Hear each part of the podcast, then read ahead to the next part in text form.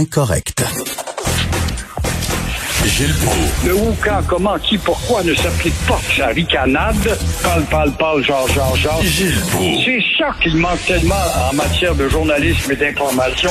Voici le commentaire de Gilles Proulx. Gilles, vous avez certainement lu ça, là, cette infirmière-là qui travaillait dans un CHSLD, le pire au Québec, Aaron à Dorval.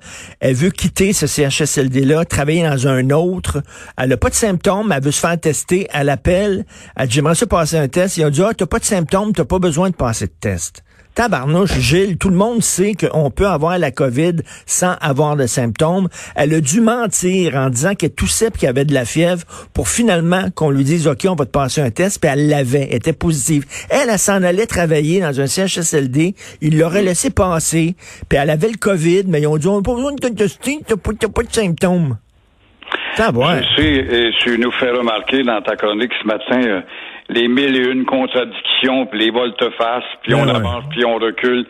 Ça nous décourage à un point tel que on ne sait plus, on lit les journaux, tous les experts de ci, les experts de ça, mais on n'est pas capable. Es-tu capable de me nommer, toi, un endroit sur Terre où euh, la COVID n'a pas frappé?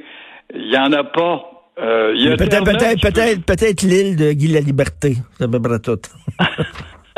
Oui, ou encore, oui, parce qu'il est tout près de Gauguin ou de Jacques Brel. Ben Et puis, euh, il y a Terre-Neuve, parlant des îles, qui a quatre victimes au Canada. C'est à peu près le plus beau euh, bilan.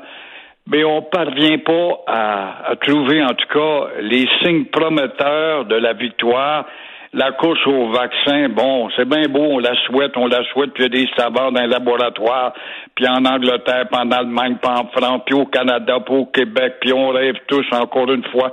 Moi, je lis les journaux tous les matins, je, je ne me rends plus à la fin des articles, tellement je suis débousselé devant l'impasse où on ne voit pas la lueur au bout du tunnel. Ben justement, il faudrait que le gouvernement arrête de nous faire des fausses promesses. À un moment donné, quand on fait des promesses, on peut pas les tenir. Quand on dit on va déconfiner le 19 mai à Montréal, non, ce sera pas le 19, ça va être le 25 mai. On sait, on sait bien que le 25 mai, on sera pas prêt. Là, là il va falloir le 25 mai qui dit non, ça va être le 1er juin. Pourquoi ils disent pas on le sait pas?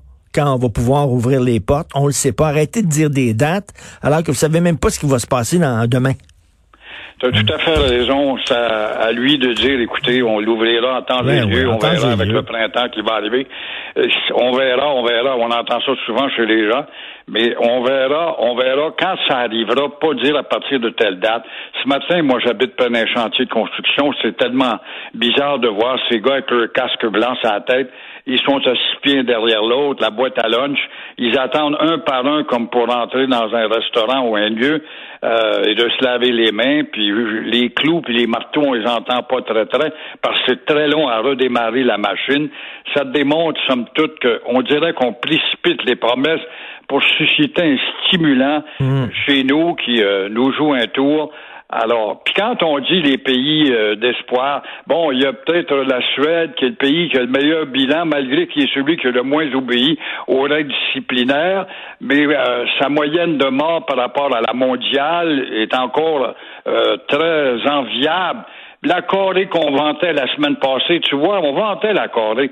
Cette semaine, tu l'as vu dans la Gazette ce matin, on envisage une deuxième vague. Alors, on ne sait plus où est-ce qu'on va. On nous allons vaincre les slogans, mais quand, quand, quand. Il n'y en a pas de quand. Il n'y en a pas, on le sait pas. Là, là en France, ils déconfinent aujourd'hui, mais c'est un test. Les savent pas. C'est un 30 sous lancé dans les airs. Peut-être que ça va aller bien. Peut-être ça ira pas bien. On n'a aucune idée. Nobody knows anything. Euh, Gilles, votre chien est mort, mais là, c'est pas une métaphore, une métaphore, c'est vrai. Votre chien est mort? Ben oui, mon beau Roméo, un Golden Retriever qui était rendu au bout de son rouleau, 13 ans et demi, c'est un peu l'âge. Je me rappelle d'avoir vu une photo de toi dans une école d'entraînement, mon cher Richard, tu vois que j'ai de la mémoire. dans l'Est de Montréal, tu étais allé chez un professeur en vue, là, pour dresser les animaux. Et mon beau, euh, oui, cet être précieux. Et dimanche, euh, c'était normal, je voulais euh, rendre hommage à ma mère, à qui je dois ma vie. Je me présente au cimetière de la Côte des Neiges. Eh bien, la COVID-19 a fermé même le cimetière de la côte des ça, Ça, je peux pas, ça, je peux pas comprendre ça. Je ne peux pas comprendre. Puis en plus, et puis vous n'étiez pas certainement la seule personne qui voulait justement euh, euh, rendre un, hommage à sa mère décédée, puis aller voir. Voilà, donc on n'est même pas. Puis le cimetière Côte des Neiges, on s'entend, c'est grand maudit là. Ben justement, et l'explication qui était affichée dans la porte, ça disait que bon, les autorités de Montréal ont décidé d'imposer la fermeture parce que il y a trop de monde le jour de la fête des mères. Alors le va-et-vient fait qu'on prend pas de chance encore une fois. Mais là, c'est grave. Quand tu dis que tu n'es même plus capable, la COVID-19 est, plus forte même sur la décision d'honorer les morts. et quelques heures auparavant, dans mon cas, moi et Bianca, quelques heures auparavant, à peine notre pauvre Roméo est rendu au bout de son rouleau, il est à l'agonie, et on fait des pieds, des mains pour faire venir quelqu'un. On voulait qu'il meure devant nous. à trois ou quatre adresses, nous avons cogné pour se faire dire par des vétérinaires, ben on peut malheureusement pas y aller à cause de la, COVID-19. On n'entrera pas dans votre maison. C'est incroyable. On a trouvé un hôpital finalement de la rive sud, bon, pour euh, l'amener dans l'au-delà. Et euh, ça te démontre le vide. Un chien, on dira que s'en voudra, il y a des gens qui aiment pas les animaux. C'est le meilleur compagnon, le compagnon qui est toujours de bonne humeur, qui t'apporte que de la joie. Alors les chiens qui nous abandonnent, pour mourir, mais euh, il nous laisse quand même un, souvenir pour éclairer, j'espère, le reste mais Là, je comprends pas. Parce qu'on nous dit, là, si vous respectez la règle des deux mètres, il n'y a pas de problème. Donc, vous auriez pu, le, vétérinaire, il rentre chez vous, puis vous, vous êtes à deux mètres de lui, puis vous voyez ben votre chien, puis il pique votre chien devant vous, puis ça vient de finir, puis c'est ça. Je comprends. avec son masque. Ben euh, oui, ben oui.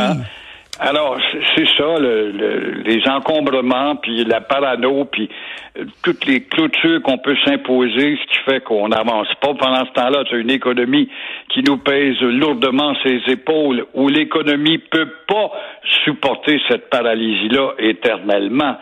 Et on le voit, on assiste tranquillement pas vite à des chicanes entre Ottawa et Legault va répliquer après-midi. Trudeau qui se permet, puis qui remonte sa cote, évidemment, puis le Canada anglais l'adore, de venir nous donner des leçons sur nos comptes. Oui, mais, mais il y a le droit, il y a le droit d'être inquiet de Montréal. Moi, moi, celui qui m'énerve, c'est Yves-François Blanchet qui fait de la petite politique avec ça, puis qui est tout énervé. Quand Trudeau, là, il fermait pas les frontières, c'est juridiction fédérale, les frontières. On se gênait pas pour dire ça n'a pas de maudit bon sens. On se gênait pas. Vrai. Il est peut-être le premier responsable, justement, avoir fermé les aéroports trop tard, puis laissé le chemin Roxham. Et puis là, au début, on le sait, sa cote baissait. Et là, elle remonte tranquillement. Et euh, il vient dire que Québec prend des risques, puis Québec se contredit. C'est vrai, mais euh, il en demeure pour moi je suis sûr que Legault va lui répliquer à midi euh, Oui, mais avec ton 23% de contribution, t'as pas à te mettre le nez dans les affaires. Mais, mais, comment ça se fait qu'au Québec, c'est si pire que ça? Le reste du Canada, j'ai vu ce week-end, le Canada a enregistré sa plus sa plus baisse hausse de décès depuis le début. Puis nous autres, c'est 142 morts, c'est une des plus grosses hausses. Et tout le Canada se demande qu'est-ce qui se passe au Québec. Comment ça se fait qu'on a tant de problèmes que ça? Quand même pas rien de la faute de Justin Trudeau. Là. Il y a des, On, est deux pieds dans la même bottine ici. Là. On est, on est, oui, les pieds dans la contradiction, mais on a quand même le plus haut taux de vieillard au Canada, faut pas l'oublier. Tous ces mm-hmm. morts-là que tu énumères, ça a du 80 ans en montant. Alors, ça aussi, ça fait partie du, portrait qui est triste pour nous autres, je pense. Puis on est la province aussi qui utilise, qui, qui, se débarrasse le plus de ses vieux en les envoyant dans des CHSLD. Il y a, il y a plus de, de, de personnes âgées qui vivent à la maison dans le reste du pays. Peut-être parce qu'ils ont des enfants plus attentifs, des familles plus solides qui s'occupent de leur. Moi, j'ai voyagé à travers le monde, j'ai donné des conférences sur les pays qui traitent le mieux leurs vieux dans le monde. Eh bien, c'est dans les pays modernes, c'est la Grèce il faut aller en Grèce pour voir les petits-fils transporter leur grand-mère ses épaules pour euh, l'amener vers l'embarcation parce qu'on est d'une île à l'autre.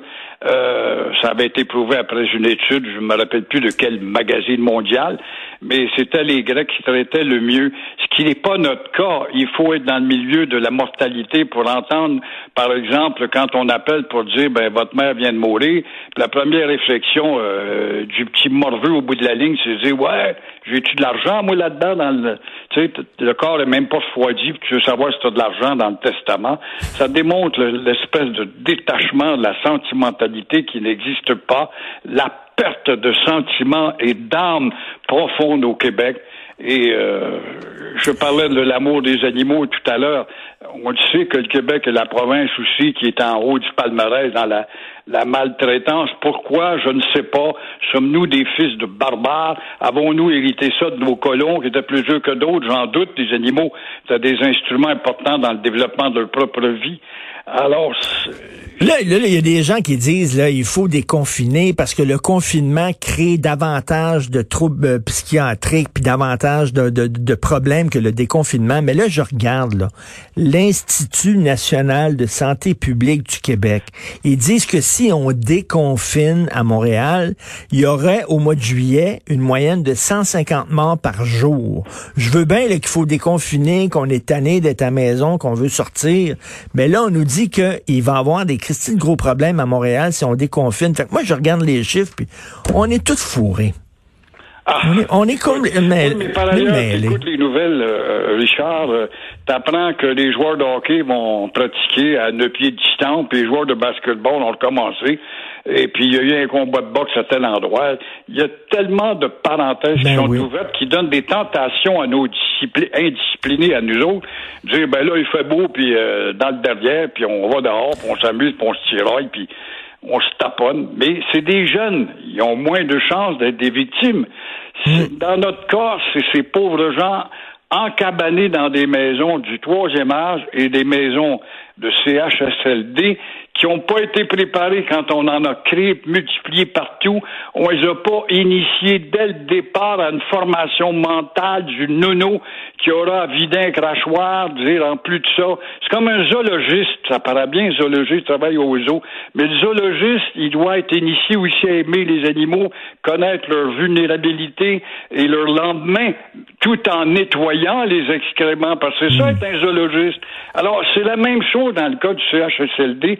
Est-ce que le gars et la fille est préparé mentalement à avoir une pédagogie assez élaborée pour euh, amener le vieux ou la vieille à bien finir son cheminement dans la vie, à la porte de la mort. Est-ce qu'on est vraiment psychologiquement préparé à ça? J'en doute. La formation est pas là. Puis le gars qui est en haut, puis qui a eu une job parce qu'il était membre du Parti libéral, puis il est récompensé, puis il va faire d'autres choses dans la vie, il connaît pas ça, lui non plus. Alors on se fait prendre avec des surprises massives grâce à un virus inconnu. Qui, Et en terminant, en terminant, Gilles, j'aimerais avoir votre opinion là-dessus. Là. Il manque beaucoup de gens dans, dans, le milieu de la santé, les travailleurs de la santé. Il y en a beaucoup qui restent chez eux, qui décident de rester chez eux. Ils ont la prestation canadienne d'urgence. Ils trouvent que c'est trop, euh, c'est trop risqué d'aller travailler dans un hôpital, dans un CHSLD. Ils restent chez eux. Euh, je peux comprendre que ces gens-là, ils disent, on est mal protégés, puis pourquoi j'irais risquer, risquer ma santé? Mais en même temps, Christy, c'est comme un pompier qui dit, oh, moi, je pas éteindre le feu, il est trop gros. Le feu est trop gros, je pas, c'est ta job de faire ça. Tu es dans le milieu de la santé. Ben, t'as envisagé une carrière. Par rapport à ça, le gouvernement a-t-il insisté au cours des dernières années à préparer justement des écoles, des écoles de formation d'infirmières, d'infirmiers, de gars qui vont être initiés à l'hygiène, au civisme. Le civisme n'est pas inclus dans l'animation auprès du lit de l'hôpital. Alors, euh, on les forme pas assez. Puis tu veux devenir infirmier, oui, tu vas gagner un salaire raisonnable, mais voici ce que tu dois faire faire. Tu veux rentrer, tu veux être un gars qui était un pharaon, puis t'as pas peur de la vie, puis l'aventure, t'aimes mmh. ça. Tu veux rentrer pour devenir un, légionnaire, un parent ou un, Marines, ben tu vas être appelé à l'eau Vietnam, tu vas être mmh. appelé à l'Afghanistan. Mmh. Ben, je veux y aller parce que j'aime l'aventure. Bon, ben donc, quand tu adoptes cette carrière-là, tu dois adopter ce qui va avec. Exactement. Si c'est un pompier, euh, tu passes pas rien que ta vie dans la caserne à dormir et à jouer des jeux de dames et puis à, ben c'est ça, c'est là, c'est là qu'on a besoin des travailleurs de la santé. C'est là, je comprends qu'il y en a qui sont très courageux, les anges gardiens, tout ça, mais ceux qui décident de rester chez eux, c'est parce qu'on a besoin de vous. Vous êtes formés, là, vous avez été formés pour ça, là. C'est là ben, qu'il faut y aller, là. Euh, tu as pris une carrière là, qui t'amène dans les médias électroniques, est-ce que ça te fait dire, ben moi, euh, euh, le jour de Noël, je travaille pas, puis le dimanche soir, ça me tente pas. Non, moi, quand j'ai commencé à la radio, c'est clair que tu vas te lever à 5 heures, puis tu vas commencer à 5 heures à 6 heures, et puis Noël, tu travailles, le jour de l'an, tu travailles, puis à la fête du Québec, tu travailles. Ça fait partie de ta carrière. Alors, c'est ça les contraintes. Et puis, si t'aimes le métier avant tout, tu regardes pas c'est qu'après ça, ben moi, je rentre pas pour m'attraper un virus. Puis là, dans ma convention, j'ai un congé payé limité. Et puis, euh, si j'ai une mortalité, je mhm. dois attendre deux semaines de congé pour euh, avoir broyé. Ça se peut pas. Ça se peut pas. non, je, je, suis pompier, puis je vais éteindre rien que les petits feux puis les moyens feux. Les gros feux, je n'irai pas, ça me tente pas. Ouais, que les barbecues, peut-être piquer une cuisse en passant qu'il aura pas le temps de brûler totalement. Merci Gilles, on se reparle un peu plus tard cette semaine. Merci Gilles Merci.